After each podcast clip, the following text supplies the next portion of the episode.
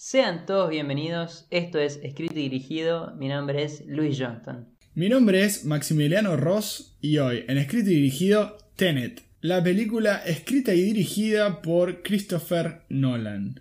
Cuenta con un cast de lujo, con el protagonista siendo John David Washington, Neil es interpretado por Robert Pattinson, Elizabeth Debicki hace de Kat y Sir Kenneth Branagh hace de Satyr.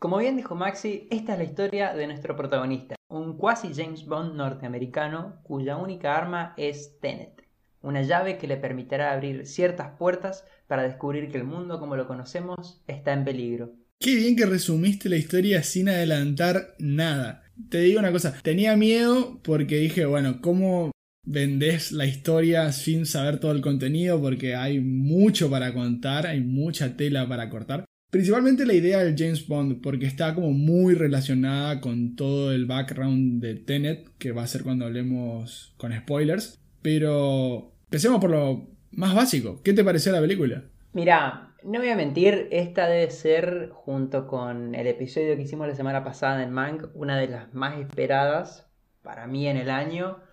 Y la película es lo más Nolan que, que hizo hasta ahora lleva al extremo todo lo que a él lo caracteriza.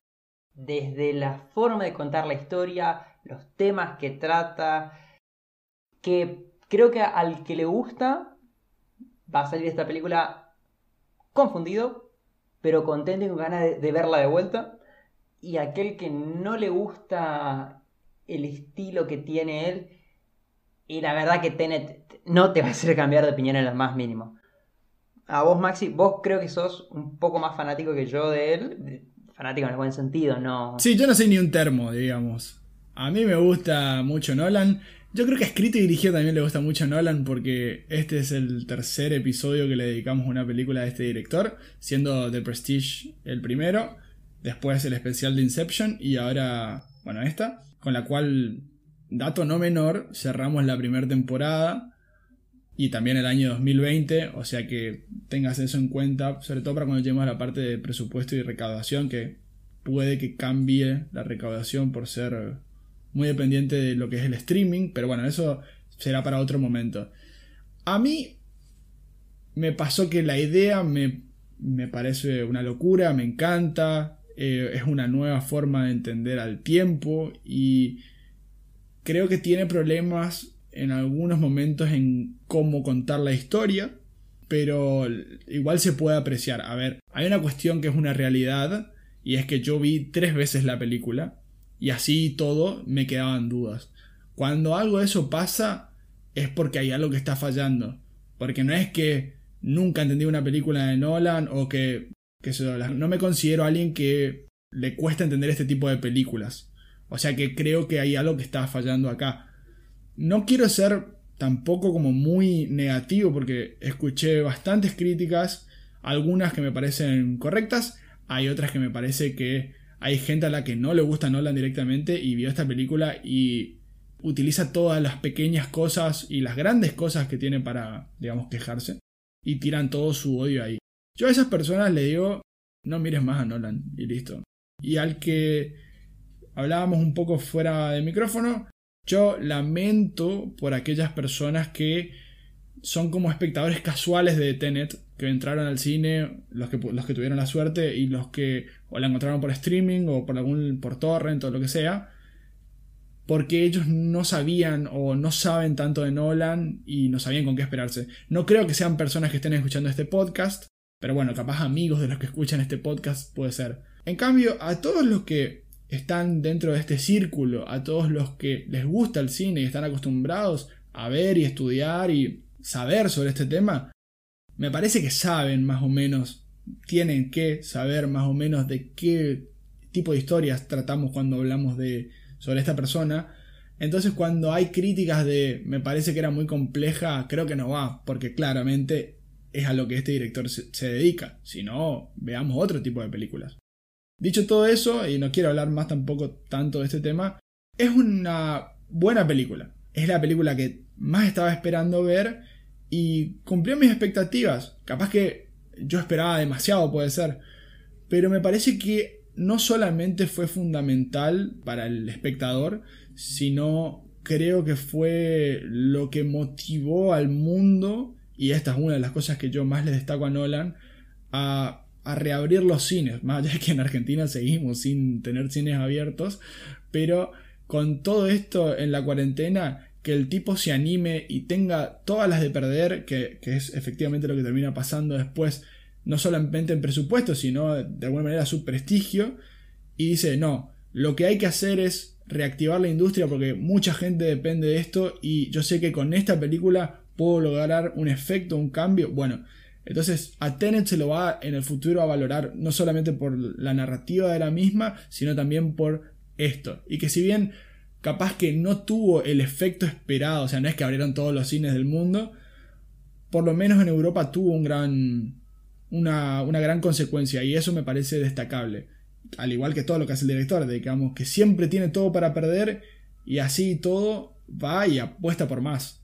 Ojo, repito, no soy termo. Y para los que no sean de Argentina, no es que creo que lo que me gusta de Nolan me impide no ver las cosas malas. Solamente que quiero destacar este tipo de cosas antes porque me parece que son muy nobles dentro de lo que todo el cine de él plantea.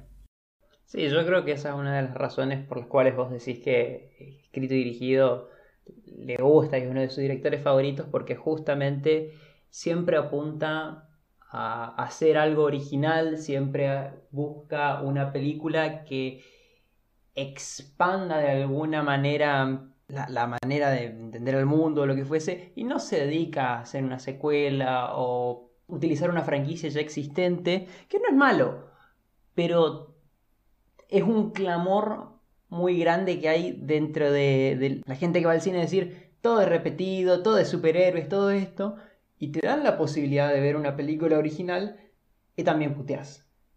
Y eso es algo en lo que entonces eh, nosotros ambos creo decimos que tenés que elegir, o querés lo original o no querés lo original.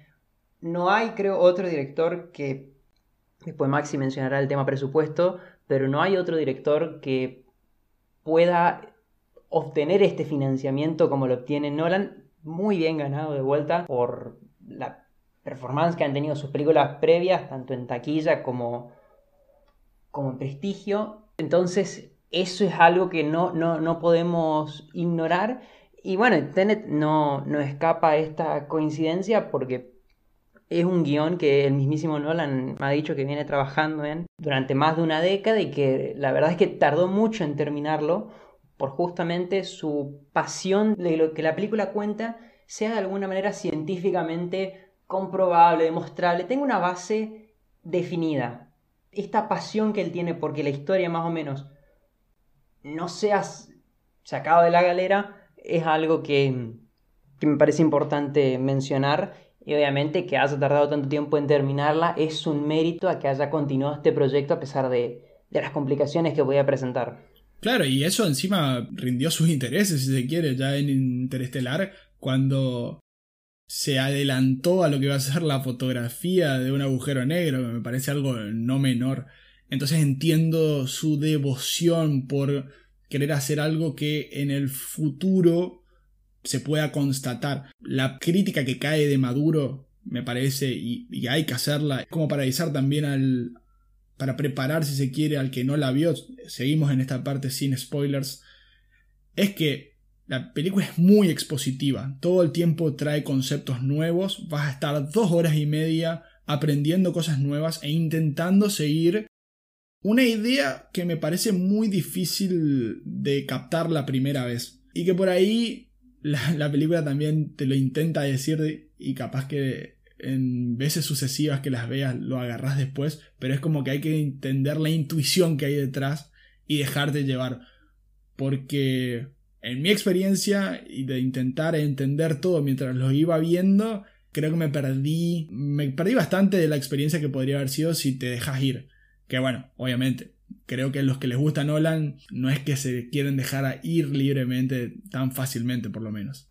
Completamente de acuerdo. Yo la verdad que la segunda vez que la vi dije, bueno, ya está. No trate de entender esto. Apreciarlo porque la verdad a la vista es un laburo de puta madre lo que hace en cuanto a técnica, cómo filma. La verdad que si hay algo que quisiera ver es cómo filma ciertas escenas, porque hay varias en esta película que la verdad sobrepasan y es algo a lo cual él nos tiene bastante acostumbrados. Como se darán cuenta, es bastante difícil de hablar de, esta película libre de spoilers, a pesar de que en sí los trailers creo que daban un pequeño pantallazo de a dónde podía ir. Creo que la trama fue algo que se mantuvo muy oculta y bueno, no sé si tenés algo más que agregar antes de, digamos, pasar a la parte con spoilers. Sí, yo para sumarte a esto último que decís sobre el tiempo, imagínense que Sir Michael Caine, que estuvo en ocho películas con Nolan, o sea que es un claro amigo de él, se enteró el guion, ni siquiera el guion, se enteró de su parte el día que, que, grababa en el estudio, porque fue tan así hermética toda la producción de que no se quería que se filtre nada. Y efectivamente no se filtró casi nada. Así que con todo esto... Creo que sí, podemos pasar a la parte con spoilers si es que podemos empezar a ver al tiempo de una manera distinta.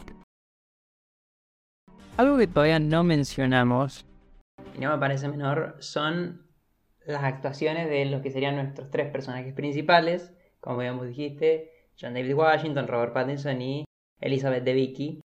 Robert Pattinson. ¿Te puedo detener ahí un segundo? Ah, a ver. Y es porque creo que todo el mundo quiere saber si tiene algún tipo de relación con Denzel Washington. Sí, es el hijo. Porque para mí, el que no sabía, tiene algo que ver o no, porque encima son idénticos. Listo. Ahí está.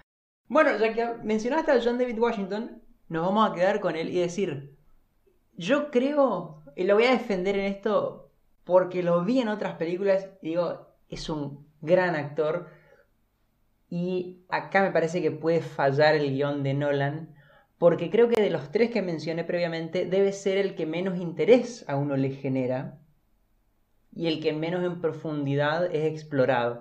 Creo que a diferencia de los otros protagonistas que han tenido películas de Nolan, es que la verdad creo que les falta una motivación. Tengo algo para decir respecto de eso y es que mucho se habló de que esta era la versión de James Bond de Nolan, porque él es un gran fan de todo esto, y eso es parcialmente cierto.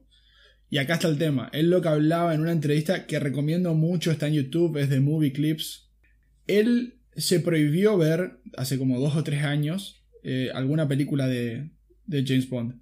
Porque él en realidad lo que quería hacer con Tenet era representar o reproducir lo que para él significó, o sea, las impresiones que a él les daban ver una película de James Bond. Entonces lo que él quiso fue mantener como muchas cosas en misterio, tanto de eso, por eso se prohibió ver, como dije, estas películas, también se le prohibió dar al personaje un nombre también. Y junto con ello creó todo un background para John David Washington, para que él sepa, o sea, como actor, pero sí, o sea, la idea, y puede ser que, que sí, que no funciona, es que se sepa poco porque quería darle ese toque sin abusar de, James Bond. Pero sí, viene por ese lado. Puede ser, puede ser, lo, que tiene es que James Bond es alguien establecido y bueno, John David Washington en este personaje es algo nuevo. Creo que la película es, toma mucho de Inception, de lo que, de lo que hizo con Inception, sobre todo en la planeación de, de lo que luego sería el, robo. A diferencia de, justamente de esa película, vos te importaba Leonardo DiCaprio porque Leonardo DiCaprio tenía una, un fin definido, que era volver a ver a sus hijos. Y acá eso, por ejemplo, creo que faltaba. Igualmente me parece que dado lo, que tienen, cumplen un buen rol y volviendo, digamos, a los protagonistas, Robert Pattinson es increíble, es, es muy bueno. Es increíble lo bien que actúa. Yo creo que podemos contar nuestra teoría que tenemos respecto de Nolan y este tipo de personajes. Y es que nosotros creemos que Nolan se castea a sí mismo en muchas películas. Y acá él se castea en. castea a Neil como su versión joven y fachera en Robert Pattinson. A mí también me fascinó, me encantó, pero creo que es una constante ya, más allá de que vimos y tratamos otra película que es The Devil All the Time, que está con Tom Holland y está en Netflix, y ahí capaz que no me gustó tanto, pero viene de un, par de películas buenas, buenas, donde se deja en evidencia que no es el de. ni el de Harry Potter, que está muy bien, ni el de Twilight, que era como, bueno, sos un pibito lindo y fachero y nada más. No, no, no. Este pibe tiene mucho talento y está muy bueno todo lo que hace. Y además tiene una particularidad. Elige muy bien las películas que va a hacer, porque viene de The Lighthouse, viene de Good Time con los Safdie Brothers, que es más, por esa película lo termina casteando Nolan en esta. Y en todas brilla. Bueno, si querés pasamos a hablar ya sobre Elizabeth, que también la rompe toda. Y hay una escena en el auto que, para el que no sepa, ella tiene como un metro noventa y tres. Que si la castearon para que pueda desbloquear el DM desde atrás con las piernas, lo valió. Me encantó. Y me encanta que destaquen la altura de ella, porque no es que hacen algún tipo de plano como para que parezca que tiene la misma altura que el resto. No, no, no, acá al contrario. Ella es alta y lo vamos a mostrar. Esto no es Al Pacino. Todos son unos petizos, no hay vuelta que darle. Y ella es altísima. Pero además es muy buena. Yo me acuerdo de haberla visto en otra película, Widows, donde también se notaba eh, talento que tiene me hubiese gustado ver, ver un poco más de, de ella y, del vínculo que tenía con el hijo, pero el que menos me gustó de todos debe ser Kenneth Braga, que creo que acá estamos en, en oposición, es que a mí no me gustó el rol que tenía de villano. Me parece que la otra idea de que simplemente el futuro quiere reventar al presente, que sería su pasado, por el simple hecho de los daños que hicieron, me parece que es suficiente. Y si bien tenés que darle una entidad, o sea, tiene que haber un personaje que represente eso, el gigante mafioso ruso no, no es mi estilo, no sé. Sí, estoy de acuerdo, me hubiera gustado ver un poco más de, de trasfondo de esa relación, o por lo menos verle un poco más la cara a Max pero bueno, eso nos lleva a la teoría que está dando vuelta por Reddit, Twitter y todos lados, que es si Neil no es en realidad Max. O sea, si Robert Pattinson no es en realidad el personaje del hijo, que podría ser. Y por eso no podés saber mucho más, porque si sabes mucho más, medio que cae todo esto. Paso a la segunda parte, o sea, la del villano. Me parece que la película arma bastante una estructura de toda la Guerra Fría durante los 80 con estas pastillas de cianuro, que también bueno, puede ser Segunda Guerra Mundial, con toda la estructura de la, del plutonio, la radiación, de que él sea ruso, y cuando aparece Michael Caine y que hablan sobre estas eh, ciudades fantasmas, hay como una base creada como para que te sitúes, bueno, mismo están en Ucrania, hay una base dada como para que entiendas de que hay un contexto de Guerra Fría, en un momento hasta la nombran, y la idea me pareció a mí de que es que vos entiendas que a un NN, a un nadie total, que estaba juntando tipo literalmente las consecuencias de los efectos de la radiación, aparece el futuro, literalmente, y le dice, tengo una oportunidad para cambiarte la vida, y te doy todos estos lingotes de oro. No sé, acá sí creo que falla la película en lo de la enfermedad, porque a mí me hubiera gustado que, que linkeen la enfermedad con esto de la radiación, pero bueno, eso es un paréntesis. Y le ofrecen, mira, te cambio tu futuro y el futuro de la humanidad, si querés, para que vos vivas como rico. Y yo creo que estando ahí, vos paleando esa, todo eso, y te aparece esa posibilidad, capaz que haces ese trato. Que después Sator lo va a dar la vuelta y dice, bueno, hice un pacto con el diablo. Y qué sé yo, hay que estar ahí. Porque yo te diría, ay, no, jamás haría eso. Pero si vos me, me tenés ahí paleando radioactivos y bien así me aparece esta posibilidad, no sé, viste que la película en un momento dice, todo el mundo dice que entraría al, edificio en llamas. Y bueno, vamos a ver, hay que estar ahí. entonces por ese lado, capaz que qué sé yo, esta es una de las cosas que yo le perdono a la película, puede ser. Ya está en mi subconsciente, te digo. Pero por ese lado, te digo, me gustó, o, lo, o le di tanta vuelta que me terminó gustando, capaz. Bueno, por si no quedó claro, no vamos a tratar de toda la trama ni del timeline exacto de Tenet, porque uno, el episodio sería larguísimo, y dos, tampoco la entendimos tan bien. Además, creo que para que se pueda también explicar eso sí, con todas las vueltas y giros y demás, un video sería mejor. Desde acá recomendamos uno desde que está en YouTube del canal Spinoff, escrito como en español, o sea, E-S-P-I-N-O-F, que está muy bueno y termina de contar bien toda la historia. Igual esto lo vamos a estar dejando en Twitter al link.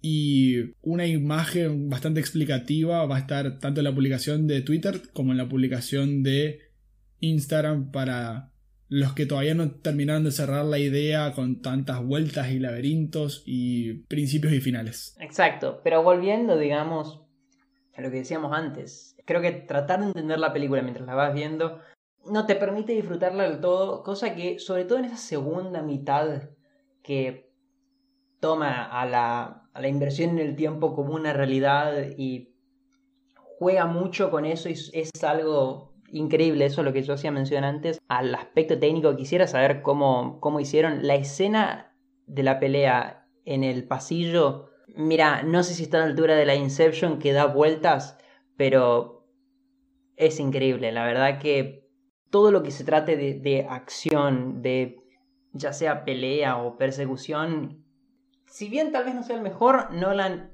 es muy bueno para eso.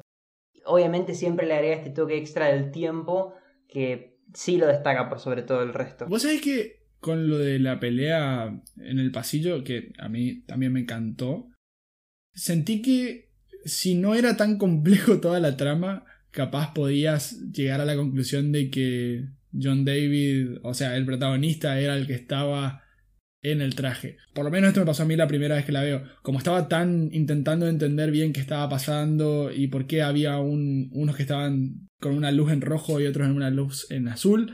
Y después entendés de que, bueno, o sea, rojo implica hacia adelante y azul implica invertido.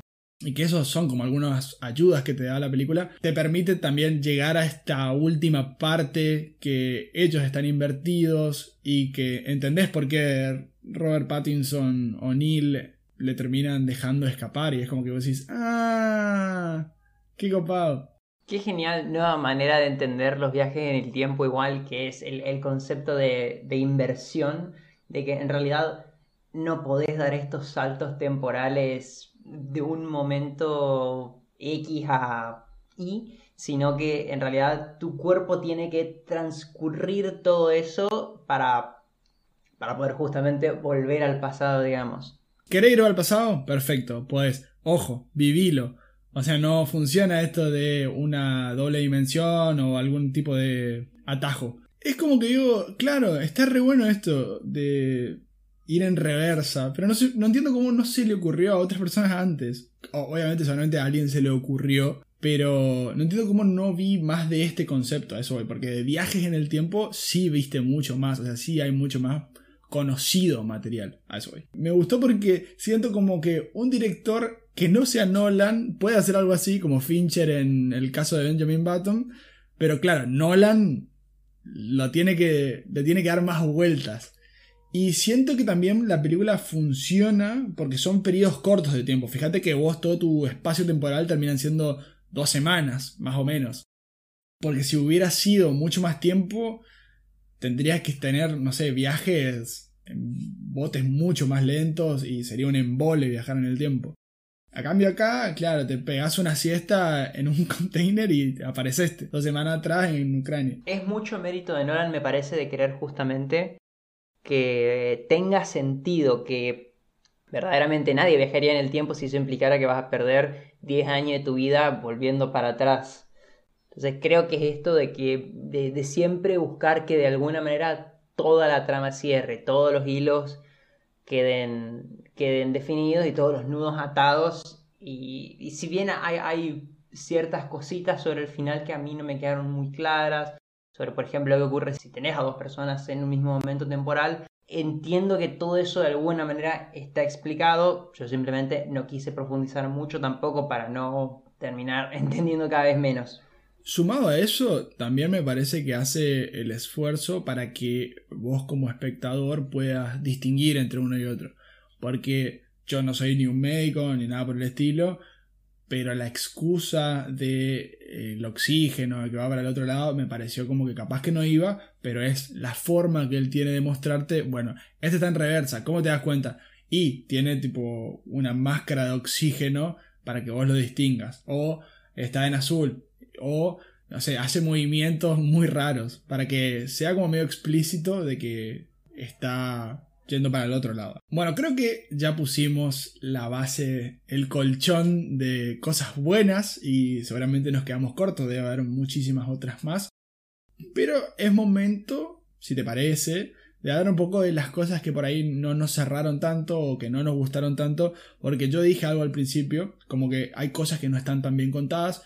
Yo creo, y abro paréntesis, a mí me encantó la persecución de los autos, me encantó, pero, y eh, podría decirse el argumento de que todo lo que está antes de un pero está eliminado por esto, pero no creo que, justamente, pero no creo que sea en este caso, porque si bien entiendo y me encanta todo, cuando el protagonista saca esta parte del algoritmo, esta pieza del algoritmo, y tira la caja, siento como que no se termina de entender y que capaz que podría haberse cerrado esta idea cuando el protagonista justamente está invertido, pero tampoco se termina de entender. Cosa que me molestó porque no entendía dónde fue a parar la caja, qué era bien que estaba pasando con ese cuadrado. Me gustó el chiste que había que justamente, ¿no? Porque la idea de que juntando las nueve piezas vos tenés la caja negra de lo que vendría a ser el tiempo y la caja negra en los aviones es naranja, entonces justamente un pedazo de la caja negra del tiempo estaba en una caja naranja y era como un chiste. Me gustó eso, pero te repito, sí, no lo terminé de entender. O sea, cómo estaba contado ese momento y me parecía que sí era importante porque era lo que te permitía ir hasta este tercer acto. Sí, eh, yo comparto esa crítica y también hablando de este tercer acto es que nunca termino de entender bien contra quién están peleando. De vuelta, las escenas son geniales, todo el movimiento que ocurre de que al mismo tiempo que se está destruyendo, en realidad se está construyendo en, reversa, etc. Oh, eso es una locura. Es increíble. Pero bueno, pero lo, malo es que nunca terminas de entender quiénes son los otros, por qué están defendiendo esto. Que de nuevo, no, necesito tanto, pero me gustaría saber quiénes eran. Eso es, todo. Es, como que queda medio en la nada ahí esta, esta organización Tenet que pelea contra estos otros que no tienen medio definido qué, es. Pero ahí te hago un stop. No es esa la idea. Porque la primera vez que la veo me quedo con esa misma sensación. Pero después, y otra idea que también lo habíamos repasado, es que el inicio también es muy confuso. Nunca entendés quién pelea con quién. Ahora que la recapacito un poco más, no sé si no hay una idea de fondo que no estoy viendo, porque en la secuencia inicial y en la final, que en definitiva son la misma, en momentos, en lugares distintos, pero es en el mismo momento, y digo, che, la idea no es también de que como, como no sabes quién está en el futuro, pero en definitiva los del futuro son vos mismo, capaz que la idea de que sean un conjunto de soldados peleando es esa, de que sos vos peleando contra vos mismo, pero en distintos momentos temporales. Por eso también ahora, no sé, estoy pensando en voz alta, también te digo. Nunca terminás de entender los, todos los que están en el container azul. No los viste por algo, o sea, no se ven entre ellos por algo. Ojo, puede ser porque son ellos mismos en el futuro y no quieren que tengan en contacto con los del pasado, porque bueno, ya explica la película qué pasa. Pero también lo pienso de esta manera, de que capaz que somos todos más o menos lo mismo. Porque si vamos al caso, cuando quedan hablando desde este comunicador con el ayudante en el túnel este, Sator con, con el protagonista, te queda como esa idea, por lo menos a mí, no sé qué te pareció a vos eso, de que la argumentación a la que estaba dando, o por la cual la gente del futuro contrató a este ruso, más o menos te cerraba. Es como que a mí por lo menos, me decía, bueno, tener un punto. Si en el no hay más futuro, ¿qué tengo que hacer? Volver al pasado. Y para volver al pasado tengo que hacer todo esto. Y qué sé yo, te lo me sorprendió, es como te hace dudar sobre si tus ideales están bien plantados, que me parece que no están bien plantados los del protagonista, porque es como que arrancan una historia empezada y es como que dice, bueno, entiendo que esto es lo correcto, pero no sé bien el por qué. Entonces como que dije, ojo, puede ser también este lado. Lo dejo como planteado, ni siquiera soy tan definitivo porque tampoco está tan bien pensada mi idea. Pero digo, Capaz que por eso es que vos nunca terminás de entender qué pasa en esta, la secuencia inicial cronológicamente de la película y la secuencia final. Puede ser, sí. Yo, necesitaba saber a quién le estaban disparando. Eso, necesitaba ver a quiénes iban las balas. Está bien, no me expliques necesariamente quiénes son, no me hagas preocuparme por ellos. Pero siento que está esta idea como de, de guerra final, de tercer acto, que está buena pero es como una cosita que me dejó picando. No, e inclusive te hago una vuelta más de tuerca. Para complicarla ya un poco más. Vos viste que la secuencia de, de la ópera termina en él tomando la pastilla y así da inicio al título.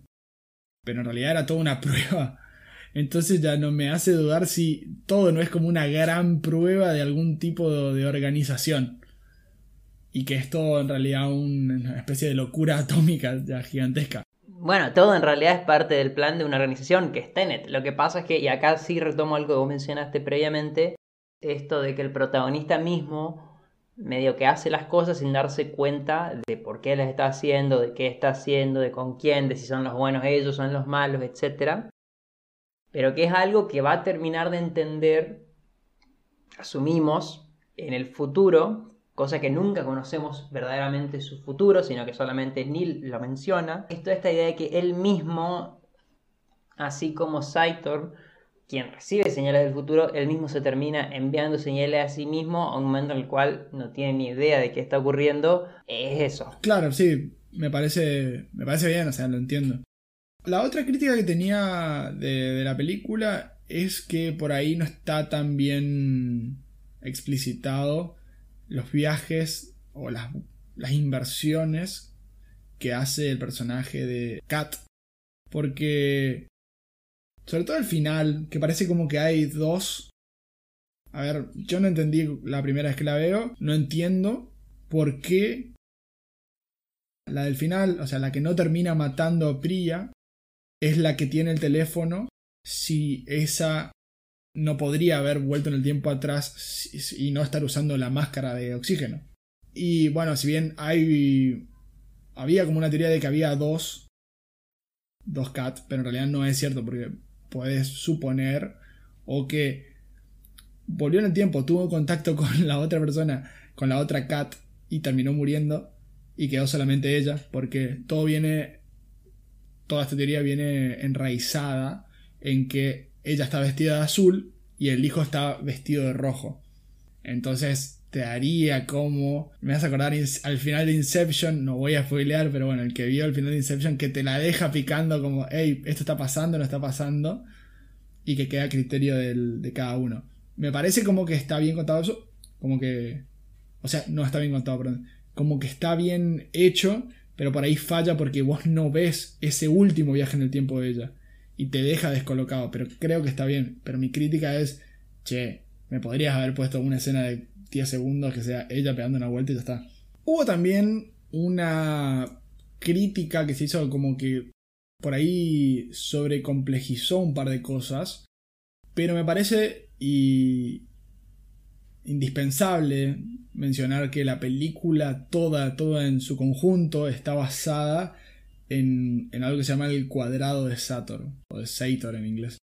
Es como una tabla, literalmente, que tiene cinco palabras. Todos sabemos cuáles son en realidad esas cinco palabras, pero las tengo que leer igualmente. Sator, Arepo, Tenet, Ópera y Rotas. Que se suelen encontrar en muchas iglesias y monasterios que en realidad están muy relacionados con todas las locaciones de la película si les digo que la primera de estas cuadradas, de estas tablas, se encuentra en Pompeya, a donde va el hijo a visitar, eh, también están en Estonia, Reino Unido, India y Ucrania. Son todos palíndromos, o sea, cuando vos lees la tabla se pueden leer de izquierda a derecha, de arriba a abajo y mantienen, digamos, su, sus propiedades, o sea, siguen siendo las mismas palabras hoy. Y si se las traduce al inglés, Seitor implica relativo a la siembra o al que siembra el sembrador. El cristianismo lo lleva para el lado de el creador o el que da origen. En el caso de la segunda palabra, arepo, no hay una traducción directa al inglés, pero como proviene de una idea del latín, o sea, del idioma latín, y después eso se llevó a otro idioma se llama Hapax Eiremeron, yo ya no sé si todo esto suma lo que estoy diciendo, pero ya lo leí, lo voy a compartir, y que se transliteró al griego, que implica una sola vez. O sea que podría hacer referencia a que aparece en un solo momento de la película con esta idea del Goya y de la falsificación. Tenet implica que sostiene, que conserva, que comprende. Ópera, si bien la película utiliza no en la traducción que estoy por dar, pero proviene de la palabra opus, relativo al trabajo, al cuidado, a la ayuda, al servicio. O sea, no a, si se quiere, a la, a la orquesta sonando, y capaz que por eso también es que la película empieza y justo cuando están por ponerse a tocar empiezan a disparar y por eso no suena nada. No sé, la dejo picando ahí. Finalmente la última es rotas, que viene de ruedas o de hacer girar o de avanzar, porque el cristianismo también lo lleva para ese lado, porque hay varias interpretaciones, la del cristianismo es la más utilizada porque es donde están más donde están guardadas, digamos, o sea, dentro de las iglesias, y dentro de sus instituciones, entonces lo llevan para el lado de que el creador hace rodar con sus principios a la humanidad, una cuestión así. Y la traducción que, encontré es como que el sembrador arepa, arepo guía con destreza las ruedas, que por ahí no tiene mucho sentido, pero como dije, hay otras que separan a las palabras en distintas oraciones, como puede ser sat orare poten et opera rotas, es más complejo. Yo creo que con esta noción está cubierto el tema. Pero como para darle también esta idea de que no están elegidas al azar las palabras.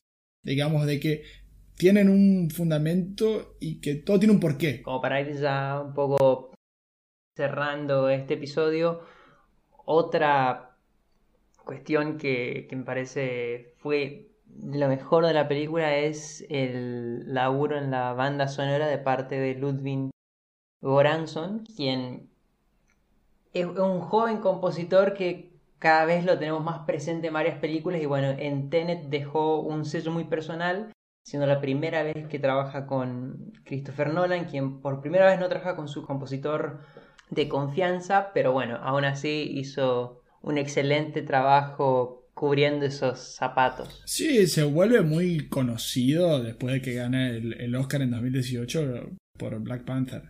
Y, ahora están de Mandalorian, que es una serie que está, le está yendo muy bien y que todos están muy contentos con esta performance de él. Pero yo, aparte del soundtrack, que me, que me, gustó mucho, amé que haya habido una parte, o sea, que el final haya sido de, de Travis Scott, me encantó, porque me parece que le da como sé, otra vibra. Me gustó. Me gustó ese final. Qué cosa random igual decir Christopher Nolan, el señor inglés de películas donde todos usan traje, llamó a Travis Scott para que hiciese un, tema para su película. Sí, y aparte es muy fanático de, ese estilo, ¿eh? Que tampoco me lo esperaba. Banco. Está bien, está bien. Bueno, ya para cerrar este episodio, Maxi, ¿cómo son los números de Tenet? Dale. Y lo primero que voy a decir es un dato. Tenet es la película con el presupuesto más alto para, atenti, hay que tomar esto así con un asterisco, que obtuvo una película original. A ver, ¿a qué me refiero con esto? Que no haya habido un libro, un cómic, una serie o algún tipo de película anterior a esta. O sea que estamos hablando de una película muy, muy, muy pesada. Imagínense que según el New York Observer, que es un diario, se imaginarán de dónde, estimó que para que tengan beneficios eh, Warner Bros., que es la, la empresa productora, tenían que recolectar algo así como 450 millones de dólares. Y bueno, después veremos, llegaremos a esa parte. Pero el presupuesto de Tenet es de 205 millones de dólares. Y elijo compararla con una película que tiene casi el mismo presupuesto, que también sale en el año 2020, también fue muy esperada, cuenta con un presupuesto gigantesco, y es Mulan, que tiene de presupuesto 200 millones de dólares. Ahora, ¿qué relación pueden llegar a tener Tenet y Mulan? Y es algo de lo que decíamos al principio. Tenet, o Nolan mejor dicho, buscaba que con su inclusión en cines y su exclusividad en realidad en cines, que no se, no, no se pase por streaming, buscaba que películas como Mulan y las siguientes, hasta finalizar el año, porque esto acuérdense que estrena en julio, la idea era que estas películas también estrenen en cines. O sea, que se, que se la jueguen un poco. Y no lo consigue. Entonces, me pareció como oportuno ver qué pasó con estas dos películas en cuanto a taquilla. Y con taquilla empiezo también haciendo un asterisco y es que muchos de los ingresos que vayan a tener a futuro estas películas van a depender de los servicios de streaming. Y todavía es como muy preliminar todos los mecanismos que existen para estimar efectivamente cuánto se le imputa a cada una de estas de esta partida que tendría que ser la, la recaudación. Pero los primeros datos que no surgen de streaming para Tenet son de 360 millones de dólares. O sea que nos quedamos bastante corto de lo que estimaban eh, este diario anteriormente. Y acá sí quiero hacer como una separación y es que de, de ese total, 60 millones de dólares fueron de Estados Unidos, que es bajísimo para lo que generalmente se estima de este tipo de películas. Todo el resto, o sea, unos 300 millones de dólares proviene de Europa, donde sí hubo una reactivación progresiva. Para el caso de Mulan es bastante triste porque, bueno, eh, esto va a quedar para la posteridad. Entonces, para el que lo escuchen en algún futuro lejano o no tan lejano, Mulan hubo mucha polémica si se debía estrenar por Disney Plus o, qué iba a pasar. Se termina estrenando por Disney Plus, pero en una categoría premium. Entonces, como que se terminaba pagando una entrada por streaming. Fue muy difícil y solamente recaudó, repito, preliminarmente, 70 millones de dólares. Este episodio está siendo grabado a finales del 2020, en diciembre de 2020. Entonces, esto puede cambiar. Pero 70 millones de dólares por lo pronto representan solamente el 20% de lo que recaudó Tenet. Obviamente tampoco se puede hacer una comparación tan directa porque son películas que apuntan a dos tipos de públicos muy distintos. Pero sí me pareció curioso intentar mostrar que existe un vínculo entre estas dos películas y lo que se buscaba hacer con la vuelta al cine en la pandemia del año 2020.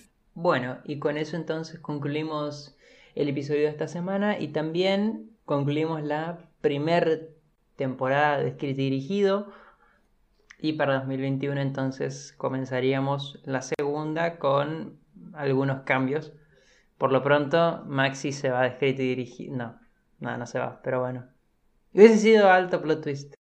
No, no me voy, pero lo que sí quiero decir es que bueno, les agradezco mucho en nombre de los dos a todos los que nos acompañaron durante este primer año, que estuvo como muchas idas y vueltas y cambios de guion adentro de nuestra propia historia.